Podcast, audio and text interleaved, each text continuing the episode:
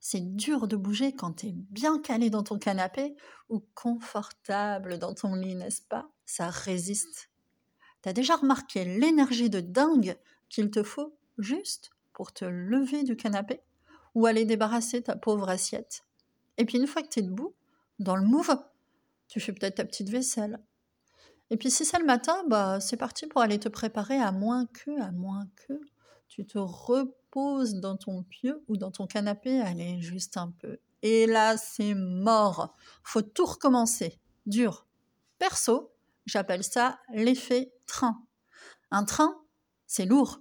Il faut une sacrée force motrice. Il faut énormément d'énergie pour le faire, ne serait-ce que démarrer. Pense à un train à vapeur d'autrefois, par exemple. Mais quand il est lancé, il en faut peu pour le maintenir en mouvement.